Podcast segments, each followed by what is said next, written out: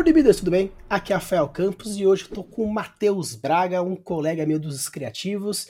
E como já combinei com vocês, sempre no último episódio do mês eu trago um escritor aqui para a gente conversar sobre técnica de escritas, porque eu andei percebendo e vocês andam pedindo bastante algumas técnicas um pouco mais refinadas para deixar suas histórias mais legais. E hoje eu trouxe o Matheus porque um dos principais atributos, ele tem vários, mas um que chama muita atenção é a ambientação que ele consegue deixar nas suas histórias, os contos. Você sente calor quando vê o deserto, sente frio quando ele descreve uns locais mais gelados. Então a gente vai trazer algumas experiências nossas quanto a algumas técnicas interessantes para a gente abordar a ambientação e nas descrições do seu world building fantástico. Então, gente, quando a gente fala sobre a questão de ambientação, uma coisa que é importante a gente entender são os dois tipos de ambientação que a gente vai abordar. O primeiro é uma ambientação um pouco mais interna, que a gente fala sobre o mundo interno, psique, emoções, conflitos internos, porque isso vai influenciar bastante na percepção do personagem quanto ao ambiente em volta e também de uma possível conexão que ele vai ter com você, leitor, com você, leitora. E o outro ponto é a ambientação externa, que é aquele clássico que a gente conhece, que é o cenário em volta propriamente dito. Então, Matheus, qual que você acha que é a importância de definir muito bem definido o ponto de vista, seja do personagem, seja do narrador, para a gente começar a ter uma boa ambientação? É... Só, só, antes é curioso aqui na, na, sua abertura aqui, alguns comentários que você falou, né, você citou sobre calor, sobre frio e, e citou depois sobre percepção, né? Então isso tudo muito já vai falando sobre a questão da ambientalização, que é, está muito ligado aos sentidos humanos aí no caso, né? A sensação de calor, a sensação de frio é a nossa sensação né, de, de como é que chama isso de pele? Esqueci o nome agora, como se fosse é, não é o tato não que eu queria dizer, né? Tem um nome melhor para isso que eu esqueci aqui agora. É a sensação do ser humano aí no caso de térmica, né? Sensação térmica. Então essa é uma forma né, de, de de se criar uma ambientação para o leitor, né? Você fazer o, o, o leitor sentir é, a questão do calor ou do frio, aí, no caso, né? Agora, você citou a questão do ponto de vista, né? Do, do personagem ou do, do narrador, né? É, aí entra aquela, uma questão que a gente discute várias vezes, né? Sobre você definir no começo quem é o seu ponto de vista, claro, né? Existe narrador primeira pessoa, narrador terceira pessoa, né? Ou até os mais ousados aí se atrevem na segunda pessoa mas você definir isso como questão de, de ambientação, eu não consigo definir que agora qual que conseguiria trazer. Acho que é muito particular de, de cada escritor. Né? Você consegue fazer uma ambientação boa tanto na primeira pessoa quanto uma ambientação boa na terceira pessoa, é, do ponto de vista do narrador ou do ponto de vista do, do, do próprio personagem. Né? E aí, como, como vai um pouco da, da vamos dizer assim, do, do gosto, do, da, da afinidade do escritor, no meu caso, eu prefiro escrever na terceira pessoa. Mas eu tenho a sensação, falando assim por alto, de que a primeira pessoa talvez, talvez seja capaz de, de trazer maior imersão por você se colocar no papel do, do personagem diretamente. Né? Então você. Aí, é claro, cabe ao autor também saber entrar de, de cabeça no personagem para escrever as coisas que ele, ele naquela posição ali estaria sentindo, estaria vendo, né? estaria é, é, agindo com, sua, com, seus, com essas sensações.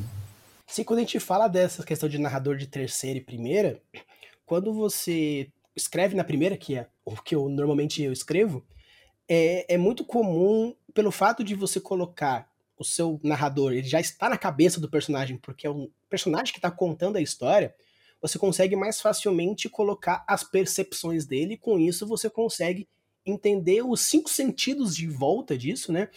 Porque quando a gente fala sobre descrição, muitas vezes a galera pensa em você descrever, ah, o lugar é bonito, ele é claro, o céu é azul e tudo mais. Só que não é uma foto. Tem cheiro, tem percepção auditiva, ou o fato das vezes depende de não ter o som, também pode ser uma coisa interessante, caso você realmente queira colocar que o negócio não tinha som para criar algum certo tipo de mistério, alguma coisa, ou aquele grilinho no fundo, o som do vento. Então colocar percepções sensoriais quando você está na primeira pessoa, é relativamente fácil. Você simplesmente coloca aquilo que está acontecendo e o personagem está sentindo. Ah, ele olhava sobre a praia e sentia a, a marisia batendo, o cheiro do mar e tudo mais. Quando você escreve em terceira, se você não tiver um pouco do, do feeling escritor, pode ser que você acabe deixando de lado essas percepções porque você não tá sem, você escritor não tá 100% na cabeça dele, né? É, é, interessante isso que você destacou e eu acho que é importante reforçar aqui que caso tenha passado despercebido pelas pessoas, né? Mas é, uma técnica boa de trazer a ambientação para o leitor é você não parar para descrever o cenário, né? E sim descrever o cenário enquanto mostra a percepção dos personagens em relação àquilo, né? Então, é isso. É, é o barulho da água fazendo alguma coisa, o calor da, da chama fazendo alguma coisa nele, e aí ele vai entendendo o que, que tem no cenário e sentindo ao mesmo tempo, né? Ao invés de falar assim, ah, ali tinha uma fogueira, ali tinha não sei o que, ali tinha não sei o que lá. Não. Tenta fazer o personagem como ele, ele percebe essas coisas, porque isso traz maior é, imersão aí na sua leitura. Sim, até a gente até comentou, tem um episódio que quando você e a Camila deram algumas dicas falando sobre a questão do infodump, às vezes você pode colocar o infodump perdido aí porque você quis colocar alguma informação que poderia ter sido muito mais bem ambientalizado com a percepção do personagem, seja em primeira ou terceira pessoa. Então, às vezes, para você, que me, me, me perguntaram várias vezes, ah, mas como eu consigo tirar infodumps? Às vezes, uma boa ambientação com uma descriçãozinha sensorial, você consegue resolver o infodump. Ao invés de falar assim que o local é frio. Reage ao personagem. Ah, quando ele entrou, sentiu um calafrio, mas será que é o medo? Será que é a percepção física? Deixe esse mistério no ar a partir de outras descrições que você vai colocando no decorrer da história. E nisso a gente entra também na questão da ambientação emocional, que eu acho que é bem legal a gente colocar, que seria mais ou menos a, a questão de reações emotivas, tanto do personagem em si, quanto você usar de analogias e anedotas emocionais.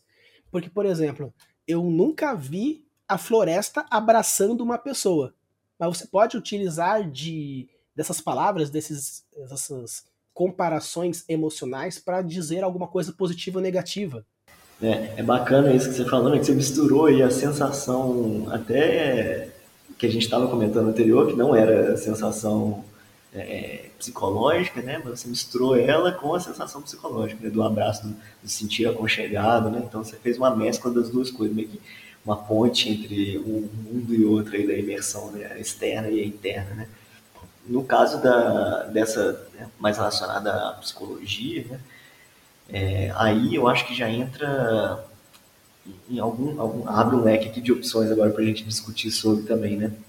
Uma delas é você tentar descrever algo que você conhece bem, né? Ou algo que você mesmo já tem experienciado, né? Porque aí a sua sensação vai ser uma sensação verídica, então na hora que passar aquilo no texto, provavelmente é, quem estiver lendo vai perceber, pô, isso aqui foi muito real para mim, né? Por, por, quê? Porque justamente quem escreveu vivenciou aquilo, sabe como é que é, né? sabe escrever bem, né? É, e a outra coisa, né, se você não vivenciou, né, não, então você não pode falar nada sobre o assunto. Né, essa é um tema bem discutível, né, a gente já falou outras vezes também. Mas se você não experienciou algo, você não pode escrever algo? Claro que pode, né? né a resposta curta e grossa é claro que pode.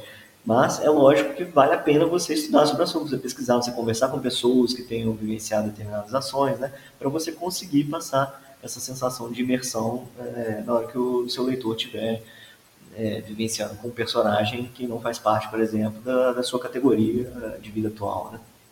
Então, a pesquisa é outra coisa que a gente reforça sempre muito, é, outra, é um outro fator muito importante para você conseguir é, trazer imersão na, na, sua imersão e ambientação na sua leitura. E até falando um pouco do, da questão do psicológico que o Matheus comentou, é, é algo legal porque, por exemplo, depende, quando a gente falou do ponto de vista, que ah, depende do que o personagem sente, o que ele pensa, você pode até mesmo utilizar dessas percepções psicológicas, emocionais, sociais, como por exemplo, uma pessoa que vive na França, ele reage ao escargot diferente da gente, por exemplo, que sabe o que é, mas não tem essa familiaridade, e alguém que não faz nem ideia do que seja. E, então, isso a partir de uma ambientação onde você, além de você colocar e explicar o ambiente em volta, você pode criar backgrounds diferentes dos personagens a partir de um tipo de classe social.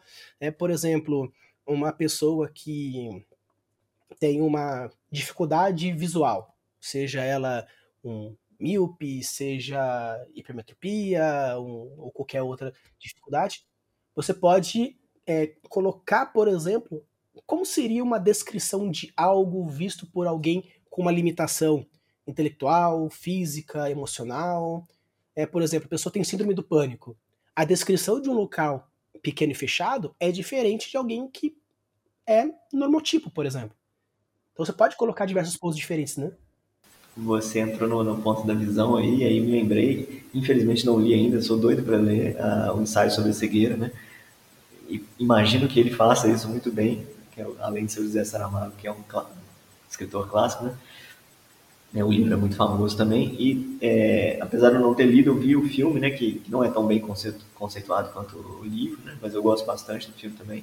E tem uma hora que eles usam uma artimanha que eu acho muito bacana no filme, e calha um pouco aqui com essa nossa questão que a gente está discutindo, né, de aproveitar o, o sentido do personagem para poder trazer a imersão, né. Tem uma certa cena que eles estão caminhando assim, não sei para quem não sabe a história, né, isso aí não é, não é spoiler nenhum, é, a humanidade meio que fica cega do, de um dia para o outro, né, como se fosse uma pandemia da, da galera ficando cega, né. Então tem uma cena que eles estão andando dentro de um local assim e, e de repente surge uma mesa no, no, local e a pessoa esbarra nela, né? Então assim, a pessoa estava andando normal, você não vê nada na cena, só vê um espaço vazio, a pessoa andando no corredor, de repente ela esbarra em alguma coisa e brota na mesa ali no local. Então é, é aquela sensação do cego é essa, né? Tipo, ele não sabe o que, tem na frente dele, está andando como se não tivesse nada, de repente, pum, existiu alguma coisa na minha frente, né? Então é uma forma de você trazer uma, uma imersão, uma ambientação ali do, do cenário e, e imersão ainda, aproveitando os sentidos do personagem, né? É, que eu achei que foi genial, assim, no, filme, no caso, mas que imagino que na, na escrita também deva ter bastante coisa bem, bem desenvolvida do Saramago. Falando também de, de livro, mas eu, mais uma questão do conto, se você se você curte Edgar Allan Poe e não conhece esses dois contos, é interessante você dar uma olhada. Um é O Poço e o outro é O Pêndulo.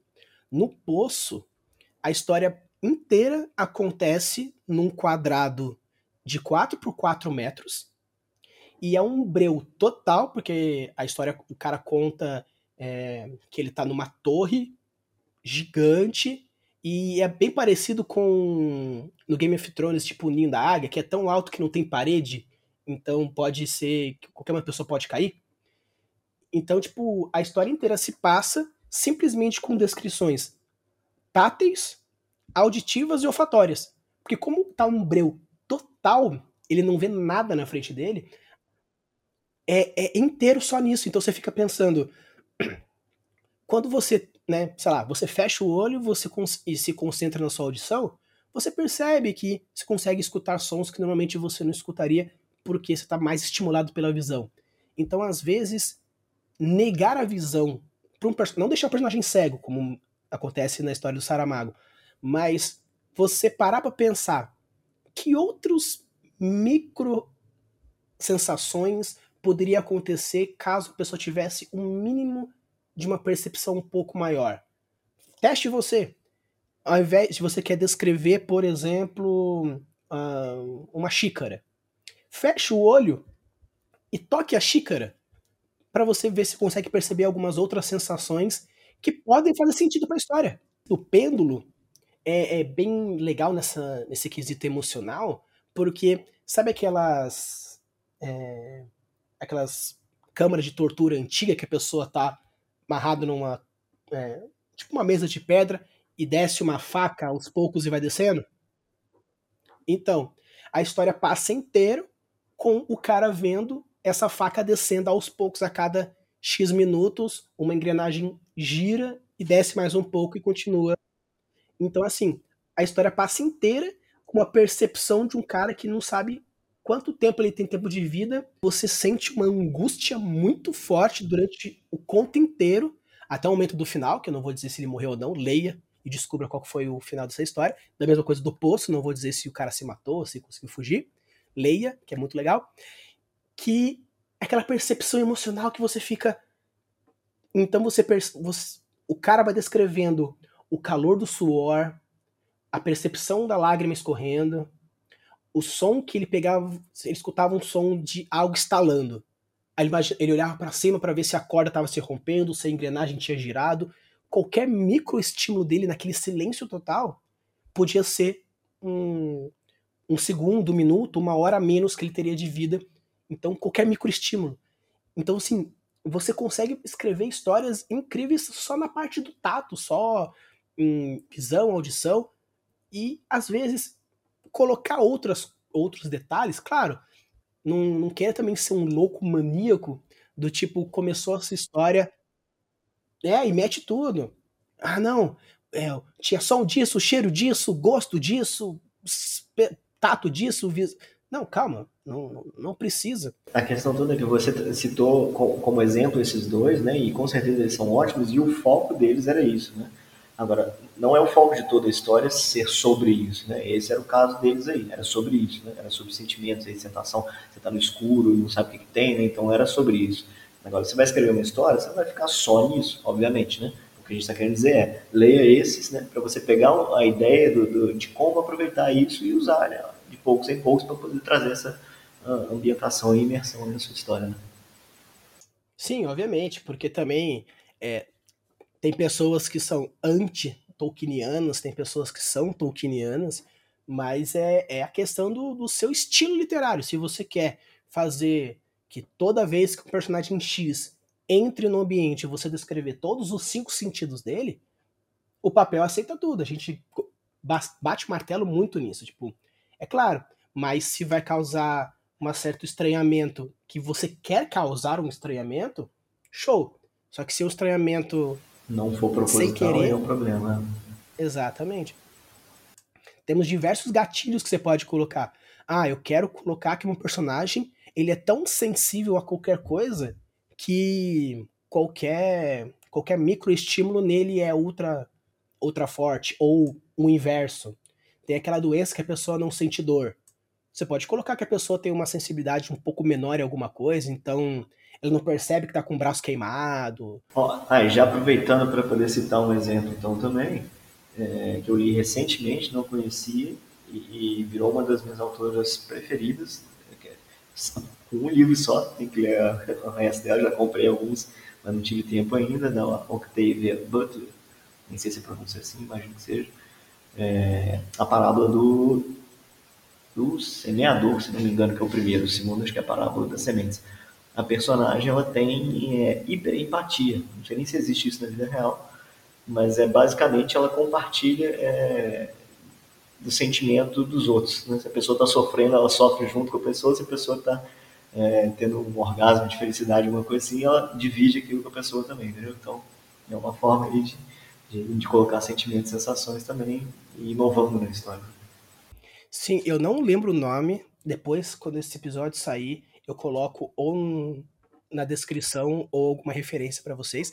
Mas eu lembro que tinha um anime também, que eu não me engano, que o, as pessoas, os cientistas estavam tentando fazer com que a população estava ficando menos empática com, com de uma maneira geral. Então eles estavam meio que criando um, um certo tipo de aparelho que fizesse com que as suas percepções sensoriais o outro também sentisse. Então, por exemplo, se eu coloquei o dedo num lugar quente, eu queimo o meu dedo, só que o Matheus ele sente queimando, apesar de biologicamente não estar tá queimado, ele sente isso. E o legal é que na história vai se desenvolvendo a conexão entre os personagens que estão interligados, que chega uma hora que é, uma pessoa se sente triste por algum por causa de um término e todo o restante sente uma tristeza vindo do nada. Então, assim, você pode, tipo, caso você queira fazer um sci-fizão, do tipo, uma conexão neuronal entre X pessoas da população. Bacana por proximidade, às vezes, né? Por proximidade, às vezes tem um grupo aqui de pessoas, se você tá próximo e tem alguém triste, quem tá aqui em volta também vai ficar triste, e, pô, o ideal, sei lá, se ajudar para ficar feliz, né? Não sei, e aí, teoricamente, daria para a sociedade viver melhor. Sim, até mesmo a questão biológica, que a galera fala assim, né, que quando junta muitas mulheres com convívio, elas meio que sincronizam ah, o período menstrual por causa dos hormônios que elas soltam nesse período. Então você pode colocar, caso você queira fazer uma criatura fantástica que possui essa capacidade biológica, então assim, você pega toda essa ambientação e todas essas características e vai ampliando e quanto mais você coloca elementos sensitivos, emocionais, psicológicos nos personagens e nos ambientes, você consegue meio que atacar, entre aspas, a cabeça, o cérebro do, do, do leitor, fazendo com que, ah, se uma pessoa um pouco mais lógica, como, como eu, por exemplo, que o emocional não me pega, mas tem umas descrições muito sensorialmente boas, show. Ou, por exemplo, o André, que também faz parte aqui do nosso grupo, que ele é um pouco mais emotivo, que você pega um, uma questão mais emocionalzinha aqui e ali, ele já se emociona. Então, se você conseguir, de, uma, de alguma maneira, abranger todos os, os aspectos da ambientação, você vai conseguir ampliar a sua zona de, de influência dentro do seu leitor. E uma coisa legal que a gente pontuou que tudo isso depende do quê? Do ponto de vista do personagem que está vivendo aquele momento. Né? Se você está na primeira pessoa, aí é relativamente fácil, porque você percebe o que ele percebe, sente o que ele sente, vê o que ele pensa. Se é uma terceira pessoa, a não ser que seja um narrador onisciente, que particularmente eu acho um narrador ultra difícil de fazer, um Mateus, escritor de terceira pessoa, acredito que ele compartilhe também essa, né? Difícil pra caramba. Então, meio que semi-consciente, ou até às vezes não sabendo o que passa na cabeça do, do personagem, aí a gente pode utilizar as, as descrições por verbos de ação. Que seria, por exemplo, a gente já comentou também no episódio da Camila, que seria descrever as situações com verbos que auxiliem a movimentação da plot, como até o Matheus comentou no, no começo. Não simplesmente coloque que o vento soprava e a chuva caía. Tá, mas o que isso vai dar mais? Você vai estar tá movendo a plot, você vai estar tá significando um pensamento do personagem, vai estar tá colocando camadas no sofrimento é, dele. O, o vento estava contra e o barco não conseguia avançar naquela direção, né? Uma coisa. Exato. Então, colocar verbos e adjetivos que possuem mais de uma função isso é difícil, isso é com treino, isso é escrevendo todo dia, mas colocando na hora dos seus adjetivos, nos verbos que você está usando, outros que movam a plot ou caracterizem o personagem fazendo tudo isso. Você pode falar aqui o ambiente, como o Matheus colocou. Ah, o vento soprava, a chuva caía, juntamente com a lágrima do personagem. Ah, beleza, então mostrou uma empatia emocional. Ou ele via ao longe o, o barco indo embora, como se o vento desse adeus ao seu amado. Pô, você já criou já todo um laço emotivo entre o personagem e o outro que está indo embora. Então, se você utilizar desses tipos de verbos diferentes, é muito bom porque você ganha tempo, porque você está colocando mais de um, uma função nas suas inscrições, e você novamente está atacando o seu leitor em diversas áreas diferentes do cérebro. Uma coisa que a gente comentou no, no começo do episódio também era a questão de caso você não conheça alguma coisa, você pode escrever? Com certeza pode. Mas sempre é interessante, se você quer escrever sobre indígena, pesquise um pouco, converse com alguns, veja documentários, se aproprie da informação.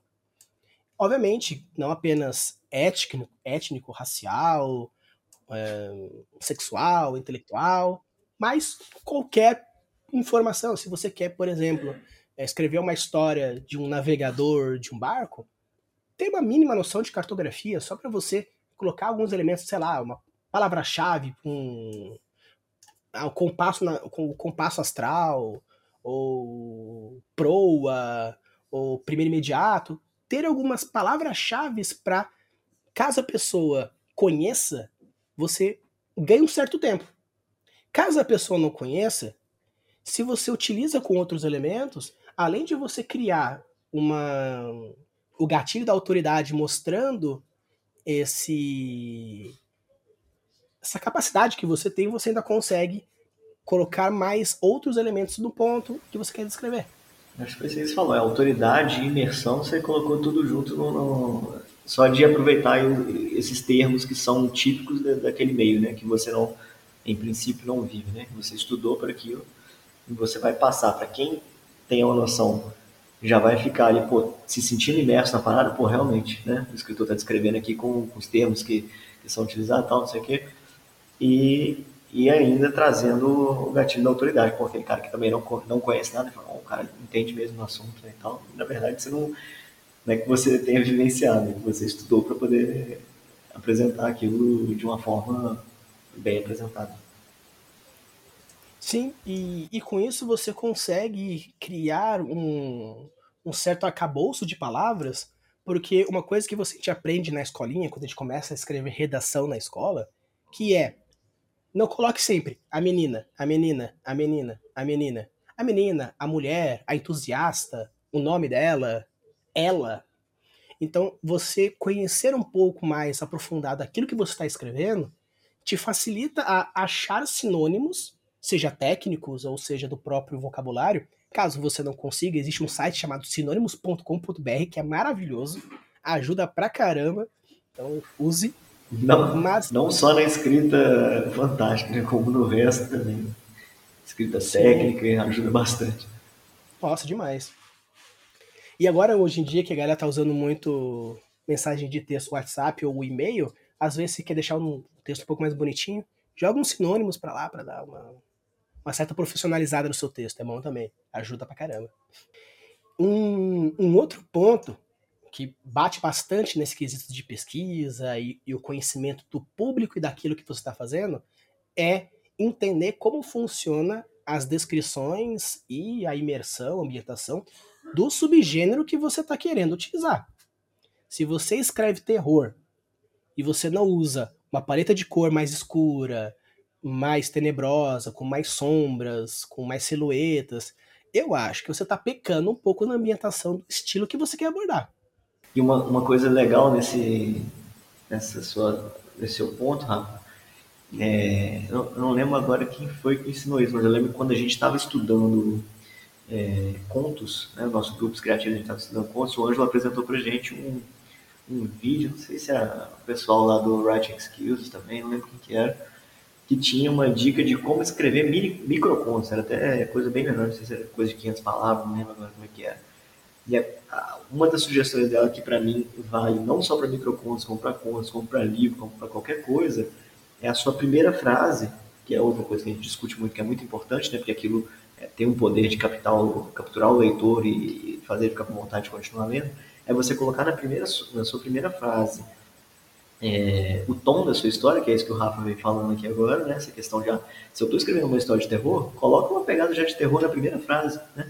O cara que está lendo ali, ele já entender que você está falando de terror, e, e, o cara que tem afinidade com o terror, ele já vai é, empolgar e querer continuar, né? Então coloca ali uma, o tom da sua história. Uma da, eram três coisas, eu não vou lembrar as três aqui agora, mas uma das outras coisas era colocar uma, uma sensação do personagem, de quem está ali, em relação à ambientação ou de alguma forma, né? Então, se é uma história de terror, coloca, né, que o, sei lá, a neblina passando ali gerou um calafrio no personagem já na primeira frase, alguma coisa nessa linha, entendeu? Com alguma forma de impacto junto. Porque isso, pô, vai dar já o tom da sua história, já vai trazer ambientação e imersão pro, pro, pro leitor, e isso tem um poder incrível de, de engajar o seu leitor ali a continuar na história. Sim, caso, como a primeira frase é uma técnica muito complexa, porque você coloca tudo isso que a gente está trazendo aqui e ainda numa, numa frase relativamente sintética, curta, que tem uma força de impacto gigante. É muito difícil criar primeiras frases perfeitas e também vai um pouco da não apenas da técnica do, do, leitor, do, do escritor, mas também do público que você está abordando. Você vai escrever uma puta primeira fase filosófica, sensorial, e seu público é infanto juvenil de 12 a 14, você meio que a criança vai olhar e falar, ah, coloca uma percepção um pouco mais simples, né? Seria basicamente você entender o seu projeto. Você quer escrever um terror para crianças pequenas de até 9 anos. Então, o seu terror tem que ser algo que seja do contexto dela, que ela vai entender. Você não pode meter um gore, você não vai pode colocar cenas pesadas. Da mesma forma que colocar o monstro do armário para um público que você está querendo escrever com 18 anos, 19, 20, 21, a não ser que seja um puta monstro ultra cabuloso, o monstro do armário, o bicho-papão, não vai dar medo no leitor. E, então, entender esses, essas características do, dos elementos narrativos que compõem o gênero e o subgênero que você está trabalhando, junto com o estilo literário, a faixa etária do público, a ideia do seu projeto, isso cria boas né, arapucas para os seus né, leitores caírem na hora da, da descrição que você está colocando.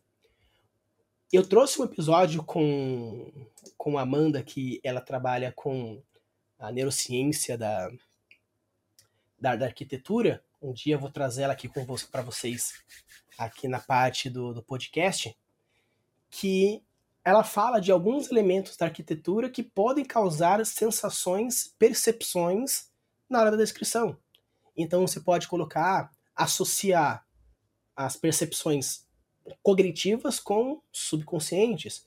Eu quero deixar uma percepção de inferioridade. Coloque negócios ou muito grandes, muito amplos. Quero dar uma sensação de confusão, labirintos. Eu quero dar uma percepção de algo sombrio, teia de aranha, paredes de pedra, tons de preto, cinza, vermelho, um dourado, um prateado. É, é, entra um pouco, eu acho que até na, na, psicologia junguiana isso, né? A questão dos símbolos, o que, que é para cada.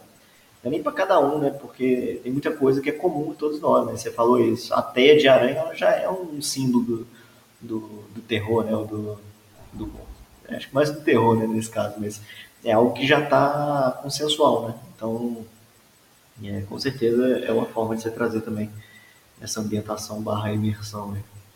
E um terceiro ponto bem interessante que a gente pode ir abordando quando a gente fala da ambientação são as nuvens de palavras. Então você já tem uma noção de que, ah, eu quero fazer um, a, a, as percepções e emoções do personagem. Já, já sei os sinônimos que eu quero trabalhar. Já entendi o meu público-alvo, já sei mais ou menos como vai ser uh, o meu projeto. Então agora você pode ir buscar palavras que fazem parte do ciclo, do círculo de, de, de abrangência da sua história. Quero escrever um terror urbano. Puta, então se é um terror urbano, você procurar palavras relacionadas à cidade, né, beco, ruela, bueiro, poste, albergue, placa, e procurando palavras-chave não apenas da ambientação, mas também da, das coisas em volta. Ah, eu quero fazer um, um mistério. Beleza, então coloque desconhecido, vultos, sombras, e procurando palavras-chave que encaixem dentro do perfil de história que você quer procurar. Isso, eu não posso dar muito palpite sobre isso, porque eu nunca usei no vídeo de palavras. Eu acho muito bacana, mas eu sempre que vou escrever, eu não faço, tipo, parar eu já tô, já tô perdendo, perdendo, entre aspas, né? já tô gastando meu tempo aqui para poder elaborar a história, que eu demoro para caramba para conseguir escrever alguma coisa, fazendo parar para fazer a nuvem de palavras, eu nunca tive a audácia ainda. Sim, é uma questão de que são técnicas diferentes. Se eu não me engano, a Camila faz isso. Ela usa nuvens de palavras. Sim, acho que eu já vi ela falando também. É, então, meio que são formas diferentes. Tanto que, por exemplo, dependendo do, do tipo de perfil de escrita que a gente está fazendo, ou projeto, ah, eu quero escrever um conto, quero escrever uma antologia, quero escrever um livro, os, o formato da ambientação, apesar de ser ambientação, apesar de ser mais ou menos a, a proposta, são formas diferentes. No livro você tem muito mais tempo para trazer um ambiente mais imersivo, mais aprofundado, mais isso, aquele outro, do que um conto que você tem quatro páginas para você descrever, ter começo, meio e fim e vários outros pontos. Então, para a gente ir já começar a se encaminhar para o final, gente queria trazer um pouco de algumas percepções das obras que a gente já escreveu para mostrar mais ou menos que aqui a gente está trazendo discussões, formatos, mindset, porém vai muito do estilo da pessoa. Então, por exemplo, o Matheus já escreveu alguns contos, já tem umas antologias. Então, Matheus, quando a gente fala, por exemplo, de conto, como que você mais ou menos faz na hora de pensar num ambiente, na hora que está escrevendo a história, como que, como que vai para você? É, eu já dei uma, uma brecha do que eu gosto de fazer, que foi aquela dica da, eu não lembro agora se é Writing Skills quem que, quem que sugeriu isso, mas que é de trazer na primeira frase é, já é, um pouco do tom da história, um pouco do, da sensação do personagem que ele está vivenciando ali, né? E tentar já inserir num, é, em alguma forma de, não necessariamente tensão, porque a tensão é uma forma de trazer o um impacto né, na, na primeira frase, mas não precisa ser só tensão Pode ser algum sentimento, alguma coisa que cause, não sei, uma angústia ou é, alguma sensação de, que tem força, né? Porque isso é, consegue trazer o leitor para continuar na sua história, né? Então, eu tenho a impressão de que eu, eu soltando isso já logo no começo, né? essa forma de, de é, capturar o leitor logo no começo com algo sensorial, com algo é, que dite, dite, não sei se é assim dite o tom da história, é, dali em diante eu já não preciso me preocupar tanto em ficar fazendo isso o tempo todo, entendeu? Se na primeira eu já soltei, ele já entendeu ali que, pô, beleza, entendi mais ou menos onde é que eu tô aqui agora, o resto você vai soltando devagar, você não precisa ficar focando, assim, martelando em descrever ambiente e sensação o tempo todo, né? Você vai, uma hora ou outra você vai soltar para poder né, trazer mais essa sensação, mas você não, é, eu, eu tenho essa, a minha impressão é de que se eu dei de cara né, essa, essa imersão para ele, dali em diante eu posso conduzir a história mais tranquilo, sem ficar me preocupando muito. E aí eu acho que o leitor vai fazendo aquilo do papel de leitor mesmo, né? Que é ficar imaginando a história na sua cabeça. Né? Então você deu o primeiro ali para ele, ou ele já, ó, beleza, já consigo construir daqui. E aí ele vai. É, isso, é, isso é bem interessante porque quando a gente começa a ler as histórias dos outros ah, para fazer algumas sugestões de história, de plot, algumas correções aqui e ali, é bem interessante porque uma coisa que é comum entre eu, Camila, o André e o Ângelo, a gente sempre tem que ler a história do Mateus duas vezes. A primeira vez a gente lê, aí quando já tá na metade a gente fala, nossa, eu tenho que avaliar. Aí foda-se, eu termino de ler inteiro, porque já tá na metade mesmo que se dane, e depois eu leio de novo, agora pensando, porque ele começa dessa forma e você já encaixa naquilo. Se contar que ele tem uma escrita muito polidinha, muito gostosinha, então você já começa aí fazendo, você percebe, você fala assim, nossa, puxa, já tô na metade dessa merda aqui e, porra. Por quê? Porque ele traz isso e ele não fica batendo o martelo nas coisas, mas ele vai reforçando nesses pequenos ganchinhos. Então já coloca, já percebi que o negócio vai ser um gótico sombrio. Pela, pela primeira frase, primeiro parágrafo. Então todo qualquer elemento que você vai colocando no texto reforça aquilo, você não precisa ficar sempre colocando, não, porque as torres, ok, papapá, papapá, papapá. Parece que você não está se garantindo na, na, nas suas ambientações, então você reforça que era meia-noite, que era noite, que era escuro. Eu acho que é importante isso que, que, que eu falei, e você está citando agora também, que é deixar o leitor fazer o papel dele que é imaginar a história. É para isso que serve, é para isso que você cria um livro, né? Por isso que não é um filme, né? Se fosse um filme, você estaria vendo ali acontecendo a coisa. O, o, a, a, história em livro, em texto, ela é, foi feita para o leitor criar na, na, cabeça dele, né? usar o poder da mente dele para poder é, imaginar a história na, na, cabeça dele. Então, é claro que você não vai deixar de descrever tudo também, né? É só, só colocar diálogo ali, deixar o cara imaginar tudo que está em volta, né? Até pode também, como a gente já falou, o papel aceita tudo, né? mas a questão é que acho que tem que deixar um pouco pro, pro leitor também, né? Não é ficar só você descrevendo tudo, com todos os detalhes, com todos os sentimentos, mas é, conduzir o leitor a, a, a, ter uma reflexão bacana sobre a sua história, trazer ele para ele sentir é, o que você gostaria de passar, né, de certa forma. Sim, sim, porque até entra de, de encontro uma coisa que a gente já comentou em alguns outros episódios, que é a, a promessa e a cumprida e o levantar a lanterna. Se você coloca um enfoque muito grande em alguma coisa naquilo, você está causando uma promessa de que você vai usar daquilo. Então, se você sempre fala durante o texto todo, porque a lua, porque a lua, porque a lua. Uhum. E no final da história, a lua não fez nada. Não fez papel algum. Não fez papel algum. Você fez uma ambientação, foi criando um hype no seu leitor, porque, sei lá, sei lá, lua, lua, lua, lua, e a, e a última frase da sua história era a pessoa olhando para a lua e parecia que a lua sorria de volta com um olhar macabro. Porra, você fala, nossa, que da hora, mano. Aconteceu tudo isso pro cara ter um contato extraplanar com a lua. Pô, show de bola. Mas acaba a história com nada. Tipo, a lua não fez bosta nenhuma de. Você Aí só é usou ela como cenário, né? Não serviu pra nada. E... É, é, essa, essa questão do, da promessa não cumprida que o Rafael citou, né? Você está é, usando espaço na memória do HD do, do leitor com uma coisa que não, não tem utilidade nenhuma, não avança na história, não serve para nada, é só para ambientar, beleza, mas né? por que não aproveitar isso de alguma forma para ter um, uma razão, algum, alguma forma de avançar a história, como a gente fala? Então, é não fazer uma promessa não cumprida. Né? Use as suas promessas com coisas a serem cumpridas. Exato, tanto que. Mas como eu vou saber se eu causei uma promessa no, na minha história? A gente pode fazer até um episódio falando sobre promessas e cumpridas, mas de uma maneira geral, você percebe o seguinte: se você citou relativamente umas três, quatro vezes na sua história algum elemento, você que criou não foi um utilizado. De, de, promessa no cara. É, exatamente. Sabe Tem uma outra forma aí de detectar isso, que a gente já cansou de falar, não só isso, mas tantos outros problemas, é o grupo escrito. Né? Tem um grupo escrito para vocês trocarem textos e um avaliar o do outro, que alguém vai perceber, ó, você está usando demais, não está falando nada sobre. Exatamente. Então, se você não tem um grupo escrito, tenha. Ah, mas eu não tenho amigos que são leitores. Beleza, então Cria sai na rua, sai na rua e convida alguém. Exato.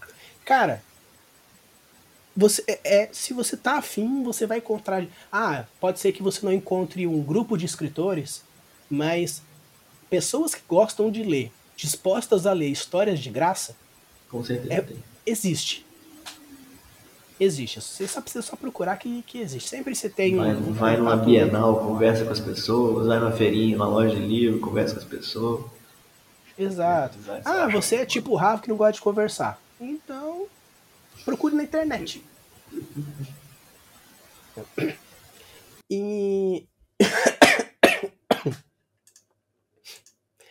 e uma coisa, a forma como eu normalmente gosto de fazer a ambientação, eu gosto muito de realmente atacar o lado consciente e um pouco do inconsciente da pessoa um, a minha maior arma, vamos dizer assim, é o gatilho da autoridade. Eu gosto muito de fazer as pesquisas, nota de palavras, associações e os caramba quatro.